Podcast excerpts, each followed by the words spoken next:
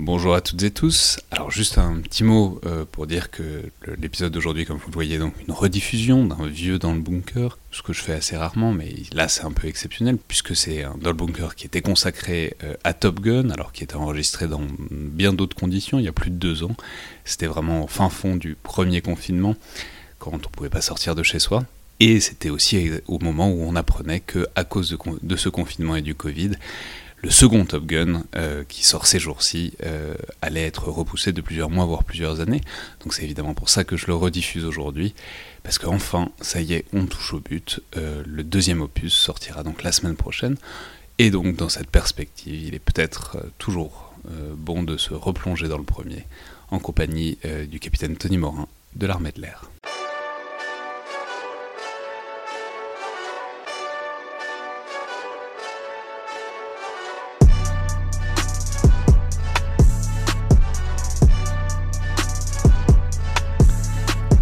Bonjour à toutes et tous et bienvenue dans le Collimateur, le podcast de l'Institut de recherche stratégique de l'école militaire, l'IRSEM, consacré aux questions de défense et aux conflits armés.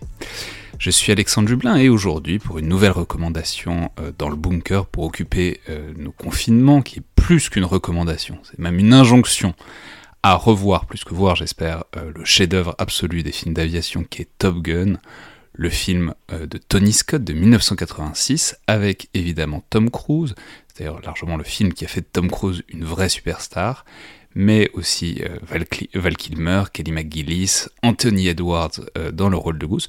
Donc pour traiter de Top Gun, j'ai le plaisir d'avoir au téléphone le capitaine Tony Morin de l'armée de l'air, qui était déjà venu dans le podcast pour l'épisode où on essayait de penser la guerre avec Star Wars. Donc bonjour Tony. Bonjour Alexandre. Alors décidément, vous vous exprimez que sur des classiques et euh, des chefs-d'œuvre absolus.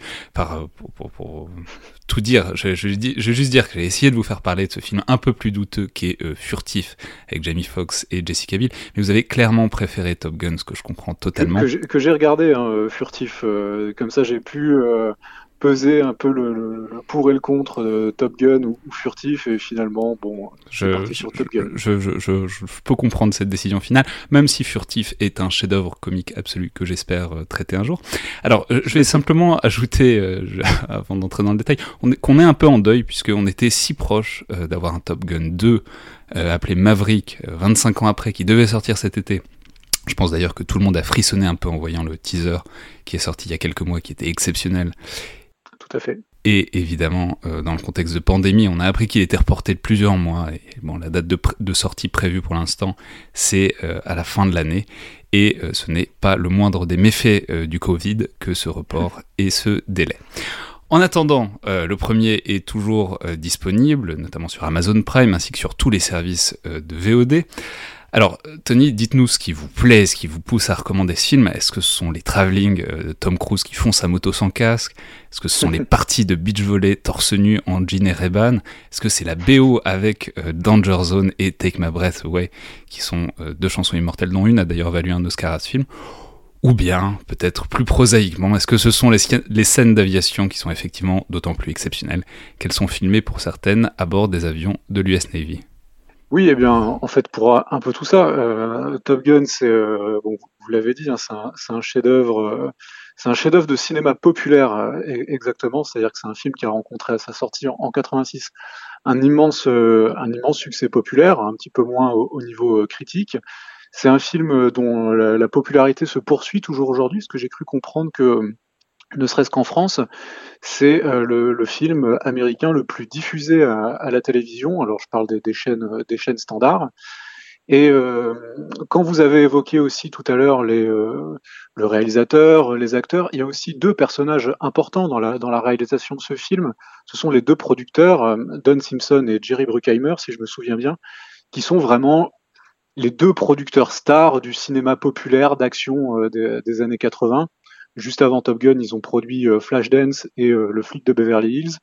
Et ils incarnent un petit peu ce, à mon avis, hein, ils incarnent un petit peu ce, cinéma qui se veut être presque une espèce d'anti-nouvelle Hollywood, c'est-à-dire on est vraiment avec Top Gun et les autres films qu'ils ont, réalisés, mais spécifiquement Top Gun dans le, film des années Reagan, euh, des années Ronald Reagan par excellence.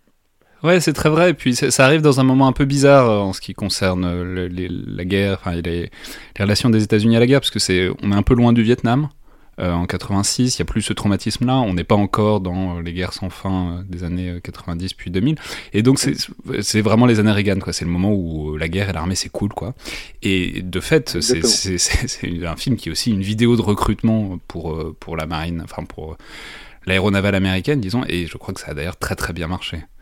Ça a très très bien fonctionné. Alors, je ne sais pas exactement comment on peut calculer l'impact qu'a eu un, je crois qu'en fait, dans, dans, dans, les post, enfin, dans les candidatures pour entrer dans la, pour entrer dans, dans l'aéronavale, il y a eu un pic énorme pendant 6-7 ans après ce film-là, parce que bah, pour une raison très simple, c'est, enfin, je veux dire, tout le monde, tous ceux qui l'ont vu, je pense, tout le monde a eu envie d'être pilote de F-14 pendant un certain temps après, après l'avoir vu. Quoi. Ouais, les, les, les, répercussions, enfin, les, les, les, demandes de recrutement n'ont pas été que vers euh, l'aéronavale, hein, ça a aussi concerné euh, l'US Air Force, et il me semble bien que le film, enfin le, les, les, producteurs, donc quand ils ont fait ce film, ils ont été beaucoup aidés par, par l'US Navy. Il y a eu beaucoup de scènes tournées euh, à bord des, des porte-avions. Euh, ils ont utilisé les avions en conditions, en conditions réelles.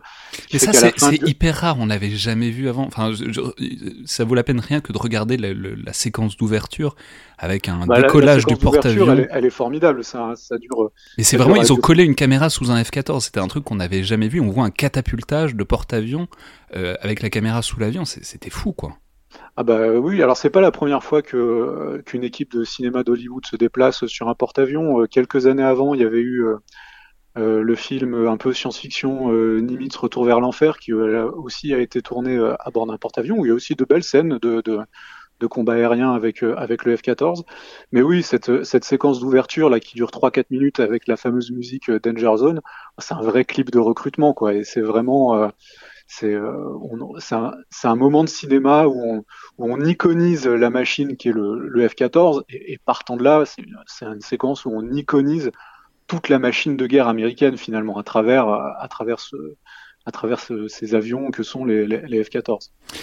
Ouais, et puis ce qui est, ce qui est fort aussi, c'est que, enfin, c'est un film qui a vraiment créé une mythologie instantanée. Euh, enfin, je veux dire, c'est presque devenu des stéréotypes de, culture populaire tellement les personnages sont forts et sont devenus presque instantanément légendaires.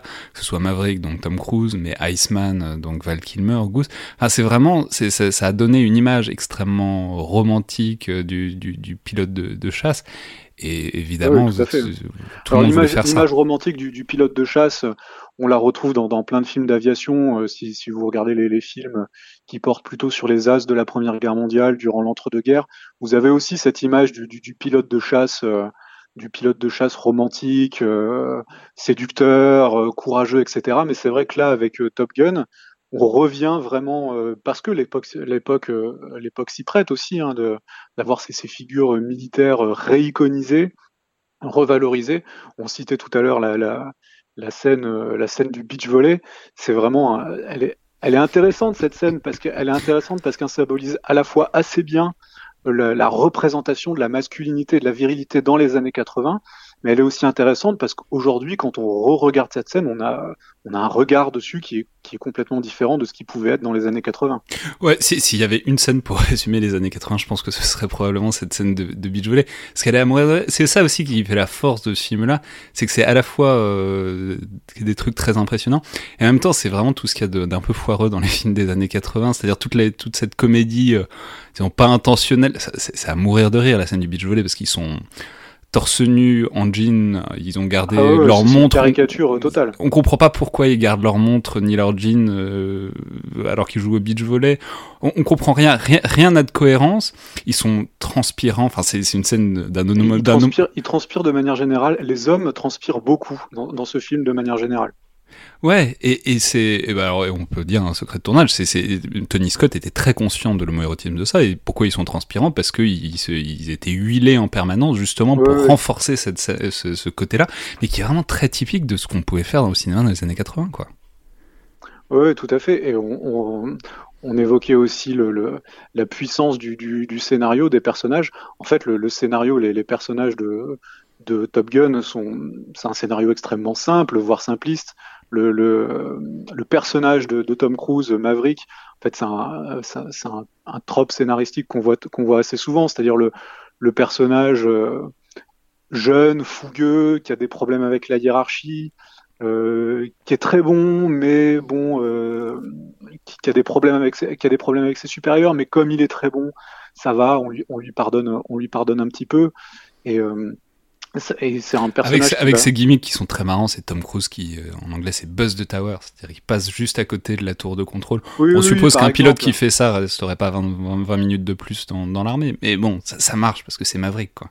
Oui, voilà, et puis parce que bah, le, le, le, on aime bien ce, ce genre de, de, de, personnage euh, au cinéma qui, euh, qui, voilà, qui commence le film en étant, euh, en étant très haut, enfin en étant un peu sur un piédestal, mais aussi un petit peu égoïste, et au fur et à mesure, il va subir tout un tas, tout un tas d'épreuves qui vont, qui vont le forger, qui vont le faire descendre, qui vont le faire descendre de son piédestal jusqu'à finalement remonter, notamment en, en combattant des des, des, des, avions dans, dans, un conflit indéterminé, un conflit fictif. Hein. Ouais, mais alors ça, on va, on va revenir dessus, mais juste pour dire, le dispositif, en fait, est amusant, il est très efficace, c'est-à-dire, c'est un peu l'enfant bâtard d'un film de sport américain et d'un en fait par la compétition entre les pilotes puisque l'enjeu c'est ah c'est un truc où ils sont ils s'entraînent ils, ils, sont les uns en compétition par rapport aux autres donc c'est presque un film de sport avec euh, l'idée qu'il faut être le meilleur il faut se dépasser. Et en même temps il y a l'enjeu et le danger d'un film de guerre parce que bah, on est quand même sur des avions de chasse et il y a d'ailleurs un point euh, tragique dans le film qui fait aussi sa force. Oui, bien sûr on euh, reste le film nous rappelle plusieurs fois que malgré tout on est dans un milieu militaire. Comme vous l'avez dit, c'est un film, donc on pourrait le, mettre dans la grande catégorie des, films de guerre, mais au regard des, personnages, de leur caractérisation, de leur relation, de l'histoire, ça pourrait être, comme vous avez dit, un film dans l'univers du sport. Ça pourrait aussi être un univers, euh, ça pourrait aussi être un film, un teenage movie. Ça pourrait tout, aussi bien être un film qui se déroule dans un lycée ou dans une université. D'ailleurs, ça se déroule dans une école. Top Gun est une école.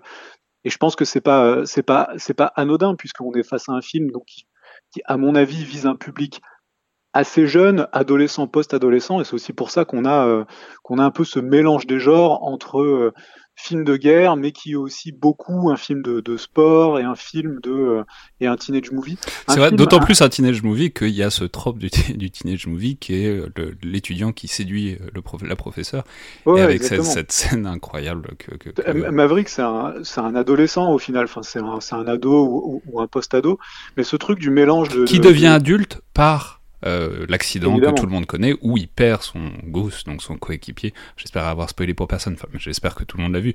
Mais c'est, et c'est comme ça, paradoxalement, que euh, Maverick devient adulte. C'est, vraiment un, récit aussi du passage, effectivement, à l'âge adulte. Il n'y avait pas pensé, vous avez raison. Oui, oui, qui est le, le c'est, à travers cette épreuve qui, pour le coup, est, est là plus spécifique euh, au monde militaire, même si on, pourrait le, retrouver dans, on pourrait tout à fait euh, avoir le même genre de scène dans un film sur les, sports extrêmes. Et d'ailleurs, il me semble que Tom Cruise a, a fait euh, un pendant de Top Gun dans l'univers du NASCAR et toujours réalisé par, euh, par Tony Scott un peu plus tard mais qui a eu moins de succès. Mais oui, c'est l'épreuve de la mort, évidemment. C'est à travers cette, cette, cette, cette épreuve de, de, de, la mort de, son, de, son, de son camarade qu'il va, qu'il va grandir. C'est la première étape, mais l'étape qui le fait vraiment euh, surmonter euh, cette épreuve, c'est le combat. C'est le combat à la fin du film lorsque il doit aller aider ses camarades qui sont aux prises avec des MiG-28, hein, qui est un, avion fictif, qui sont aux prises avec des, des MiG-28 dans quelque part dans l'océan Indien, je sais plus exactement. Ouais, le, le, le film c'était Days of Thunder, Jour de tonnerre, euh, ouais, où Tom Cruise. Et l'autre film que je voulais évoquer avant, qui, qui, qui était un peu sur euh, cet aspect mélange des genres, teenage movie, film de guerre, c'est euh, Aigle de fer, qui est sorti un tout petit peu avant Top Gun, mais qui a pas eu, enfin qui a pas eu autant de succès mais qui est vraiment sur le même genre de, qui est vraiment un peu sur le même genre de, de, de mélange teenage movie, film de guerre et d'avion pour le coup. Ouais, enfin, on peut dire que la dimension, disons, euh, diplomatique, enfin, euh, comment dire, le, le, côté réaliste est dans, est dans les avions bien plus que dans les, dans le scénario, puisque effectivement, à la fin, c'est espèce de truc de il y a une semi-guerre dans l'océan Indien, on, personne n'a compris oui, où c'était. Et surtout personne ne comprend très bien pourquoi c'est les pilotes de chasse qui sortent de l'école, qui sont directement envoyés pour euh, faire la guerre aux avions russes. On peut supposer que peut-être l'armée américaine a d'autres pilotes un peu plus expérimentés. Ouais, on, ne sait pas du tout, euh, on sait pas du tout quelle est le, le toute l'histoire autour de ce conflit. On sait pas vraiment, on sait à peu près où ça se passe, mais, mais pas vraiment. On sait pas que, de, de, de, quel pays, de quel pays il s'agit. Donc, oui, mais c'est assez représentatif du fait que tous les regards et tout est focalisé sur les, cascades, quoi, sur les scènes d'action qui polarisent complètement l'attention. Enfin, je veux dire, moi, c'est si j'y fais attention que je me rends compte que c'est n'importe quoi. Mais en fait, on, s'en fiche complètement. Tout ce qu'on veut, c'est voir, c'est voir des dogfights et voir des, bah DF-14 faire des tonneaux. On, on, est là pour voir, on est là pour voir des dogfights, on est là pour voir Tom Cruise, et pas spécialement pour faire de la géopolitique, c'est sûr. Très bien, bah alors vous aurez compris euh, qu'on recommande infiniment de voir, revoir toujours plus euh, ce merveilleux film qui est Top Gun, en attendant euh, d'avoir la suite, on espère, à la fin de l'année. merci beaucoup Tony Morin. Bah, merci à vous. Merci à toutes et tous, et à la prochaine fois.